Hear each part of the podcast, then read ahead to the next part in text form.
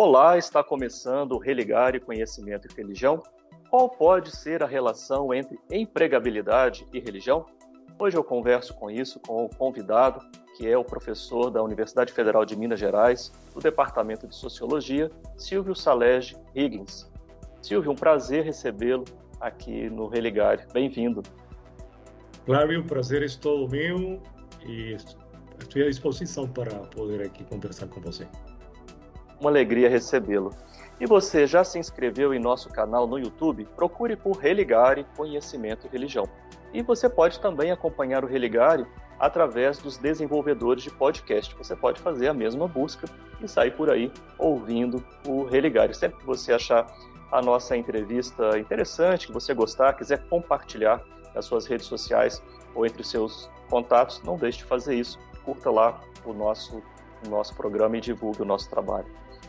Silvio, você trabalha com sociologia econômica. Conta para nós que tipo de pesquisa é essa no campo é, das ciências sociais. É, bem, a sociologia econômica ela não é nova no campo das ciências sociais, é tão antiga como a própria sociologia.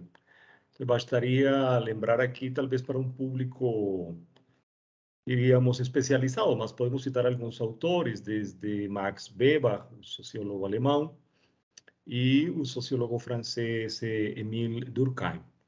Entonces, estos eh, grandes eh, pesquisadores y pensadores visaban entender cómo los fatos económicos, los mercados, ellos están, digamos, condicionados por estructuras sociales, o parentesco, o poder, ¿cierto?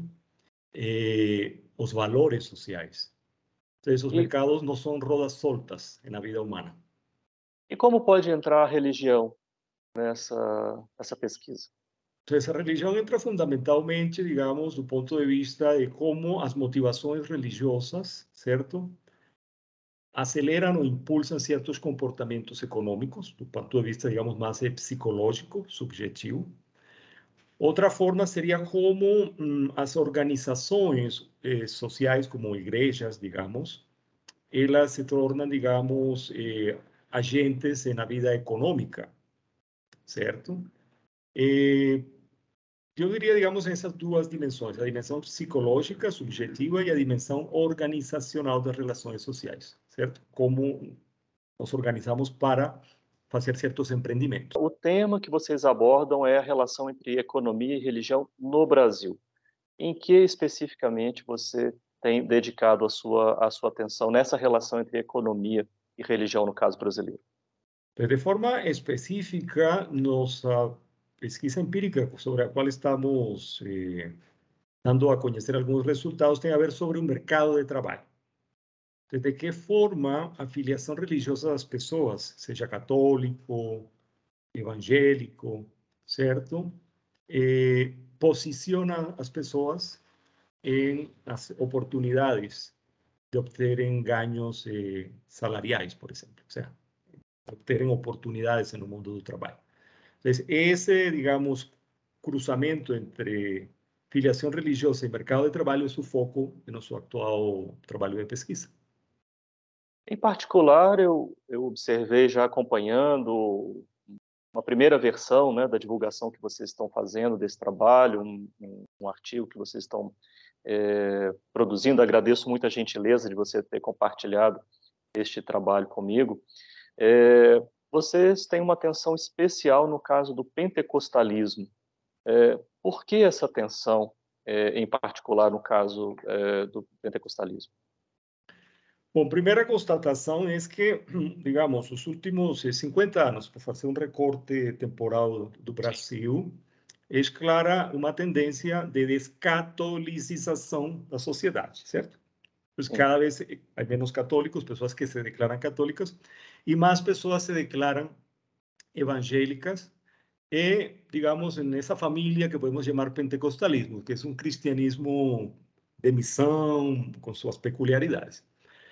E, dada também, digamos, a atualidade política do fato, certo, de como certas camadas da população hoje, eh, onde aparece toda esta onda de certo? Uma política conservadora, vão ao encontro, digamos, desse movimento de descatolicização do Brasil.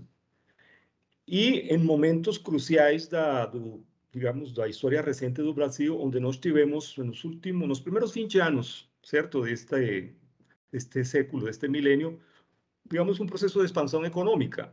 Então, como, a, a, digamos, a mudança do perfil religioso acompanha, em certa forma, esse processo, digamos, de afluência ou de, certo, de crescimento econômico do país. Então, a religiosidade é uma motivação importantíssima eh, do ponto de vista, digamos, da, da iniciativa que têm as pessoas no mercado de trabalho. Nessa grande família do pentecostalismo, para usar a mesma expressão né, que você usou, é, há algum é, recorte em, algum, em alguma particularidade desse, desse fenômeno? Bom, em nossa pesquisa, digamos, o, recorte principal é diferenciar o protestantismo histórico, certo? Das, eh, digamos, das igrejas da renovação pentecostal que, que surgem nos Estados Unidos no começo do século XX, não? Então, nós trabalhamos com essa distinção básica. Então, não fazemos recortes mais precisos porque atrapalharia, em certa forma, a coleta dos dados. Entonces preguntábamos por evangelismo pentecostal, utilizando inclusive as categorias do Survey Mundial de Valores, que é uma pesquisa de amplo, digamos, domínio entre sociólogos. Quando você apresentou a sociologia econômica, você lembrou que ela está é, aí na sociologia desde, desde o início, né? É, e citou alguns autores dentre os clássicos né, da sociologia econômica. Mas, especificamente para essa pesquisa que vocês estão desenvolvendo, Quais são as teorias, quais são os teóricos né, que ajudam vocês a, a pensar essa relação entre economia e religião, no caso brasileiro? Excelente. Eh, digamos, a sociologia econômica, a partir dos anos 80, ela ganha, digamos, uma, um impulso novo com um autor norte-americano que é professor em Princeton, acho que já é professor aposentado, Mark Granovetter no que se conoce hoy como a nova sociología económica. Entonces, a teoría de Granovetter es una teoría interesante porque tiene que ver con redes sociales. Hoy todo es redes, ¿no? Entonces, Granovetter eh, dice, prestemos atención a esas estructuras de interacción social, ¿cierto? Que son nuestros contactos en la vida cotidiana y en diversos círculos o esferas de la vida, el trabajo, en la vida religiosa, en la vida escolar, en la familia porque elas são, digamos, como eh, pontes por onde circulam as informações e as oportunidades no mundo do, do emprego, por exemplo, ou de encontrar oportunidades para eh, ter um trabalho remunerado. Então, essa famosa teoria dos laços fracos, certo? Que provavelmente, não sei se os telespectadores estão familiarizados, pero esa idea de cómo, digamos, esos contactos que no frecuentamos son a ponte por donde nos llegan informaciones úteis entonces, lo que conformaría como un capital social o relacional de las personas. Dime a quién conoces que yo te diré, ¿cierto?, cuáles son tus oportunidades en la vida. Es más o menos a, a teoria. E por aí já dá para entender, de certa maneira, o que pode significar essas redes através das comunidades religiosas, por exemplo. Exatamente. Então, nossa hipótese é de que a, digamos, a comunidade de culto, certo? A igreja, o grupo que se reúne com frequência, certo? vive sua fé, eh, eh, opera como uma fábrica de relações úteis, por onde circulam eh, os boatos do trabalho, digamos. Ou seja, eu posso encontrar um posto de trabalho através dos amigos ou dos, eh, das pessoas que frequentam comigo a igreja. Essa seria mais ou menos, eh, dito em, em palavras eh, simples, uma das hipóteses do trabalho. Muito bem. É, essa pesquisa que está sendo desenvolvida, ela, além de você, quem mais né, se ocupa desse trabalho? São colegas também da, da UFMG?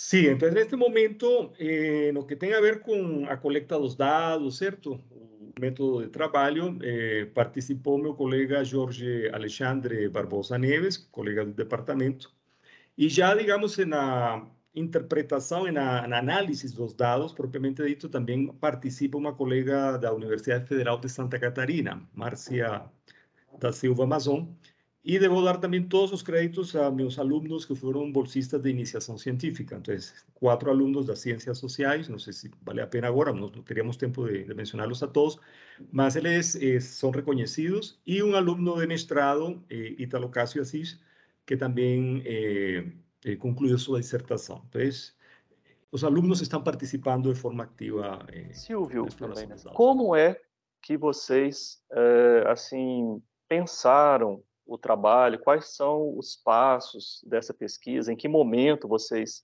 estão eh, agora?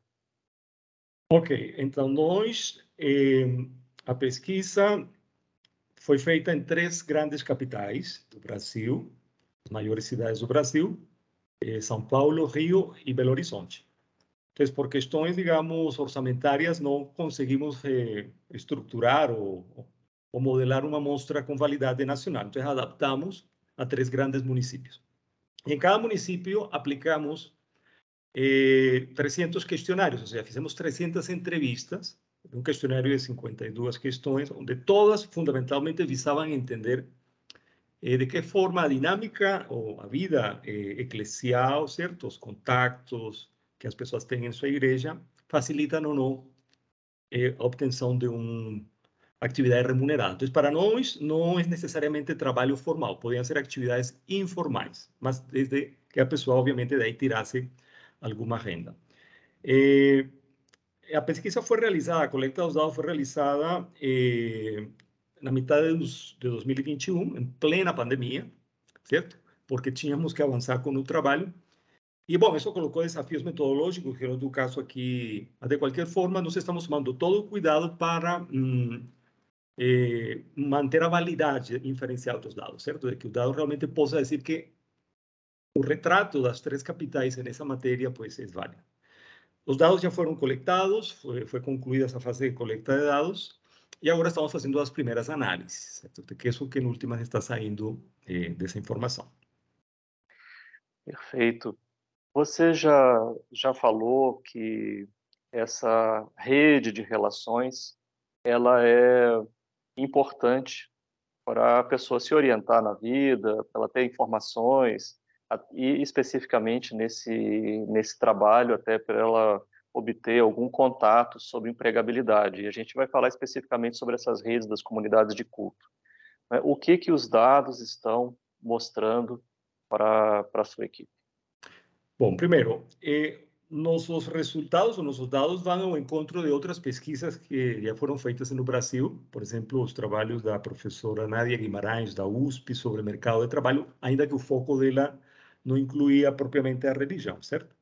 Então, o que se encontra? De que, contrário ao que podíamos esperar, no, hoje eh, não são os aplicativos, diríamos, vamos pensar num smartphone, num WhatsApp, o veículo por onde flui certa inform a informação útil para as pessoas. Continuam a ser os laços face-to-face, -face, os laços de proximidade físicos e, fundamentalmente, qualificados pelo lado da família, o parentesco, relações de amizade e de antigos vizinhos com os quais as pessoas moraram. Então, quem são esses que, que trazem as boas notícias ou as oportunidades para entrar ou para no mercado de trabalho ou, digamos, para encontrar uma, uma atividade remunerada? Então, os laços pessoais frequentes, com frequências, alta frequência semanal.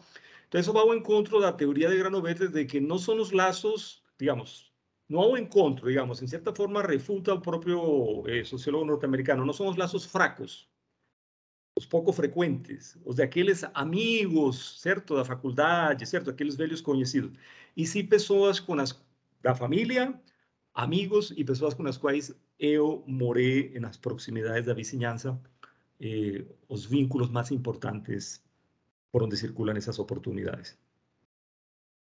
com relação é, à comunidade de culto, há menção explícita nas respostas à importância da, da comunidade religiosa para a obtenção de uma informação sobre, sobre emprego, uma oportunidade?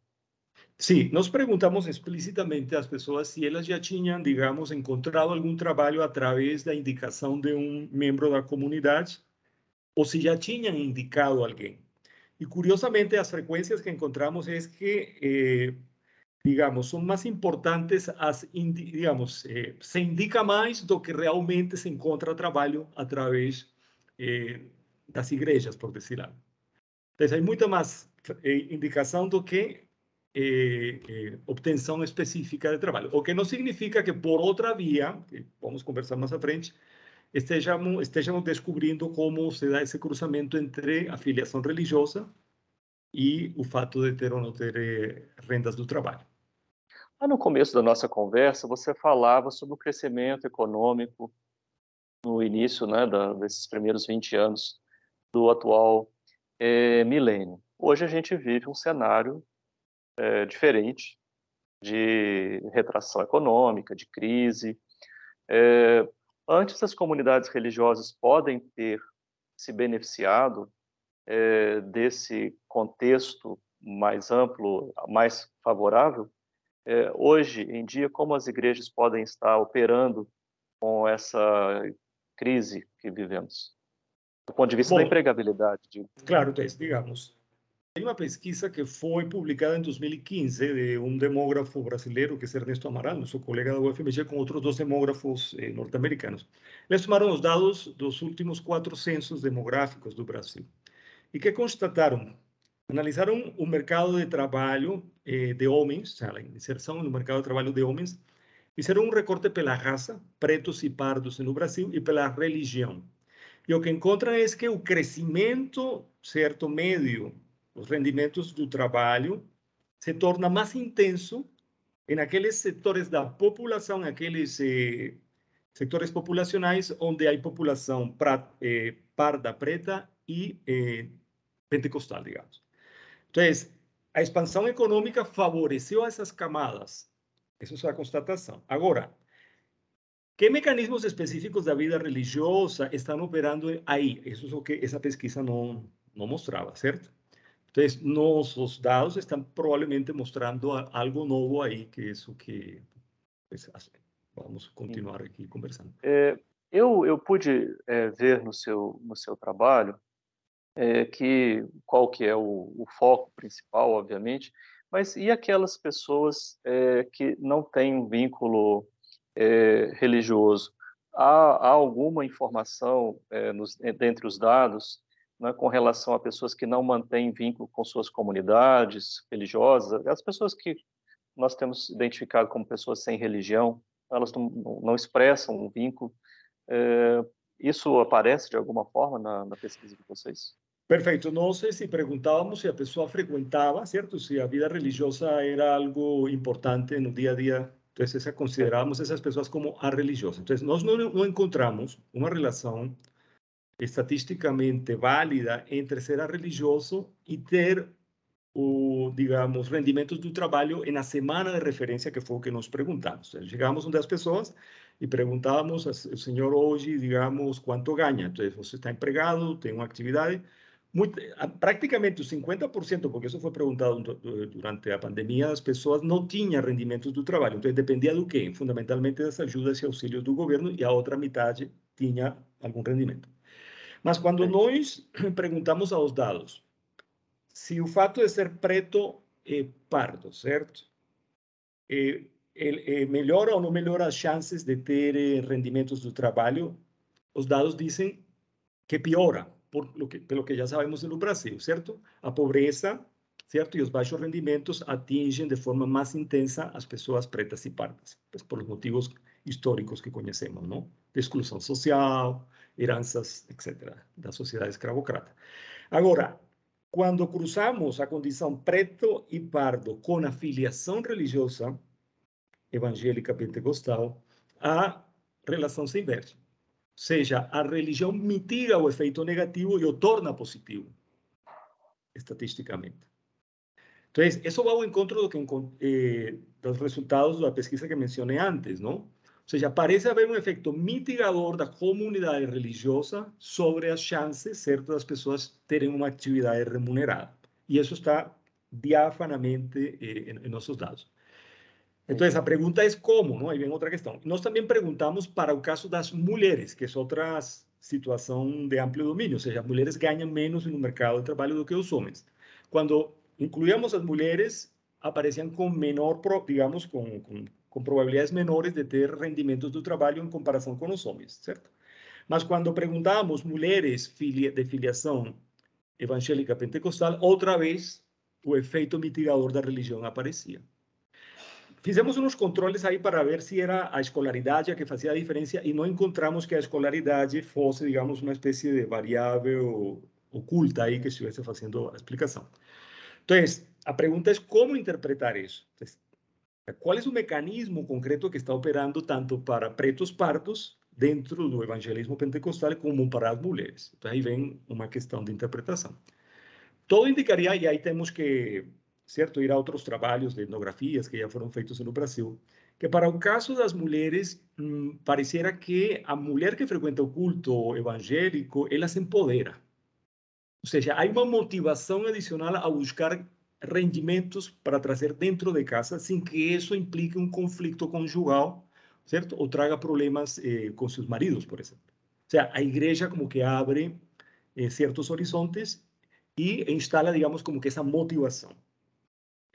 Sim. E no caso dos homens, digamos, em geral, da raça e a, e a filiação, poderíamos pensar que o fato de frequentar um culto se torna uma credencial no mercado de trabalho.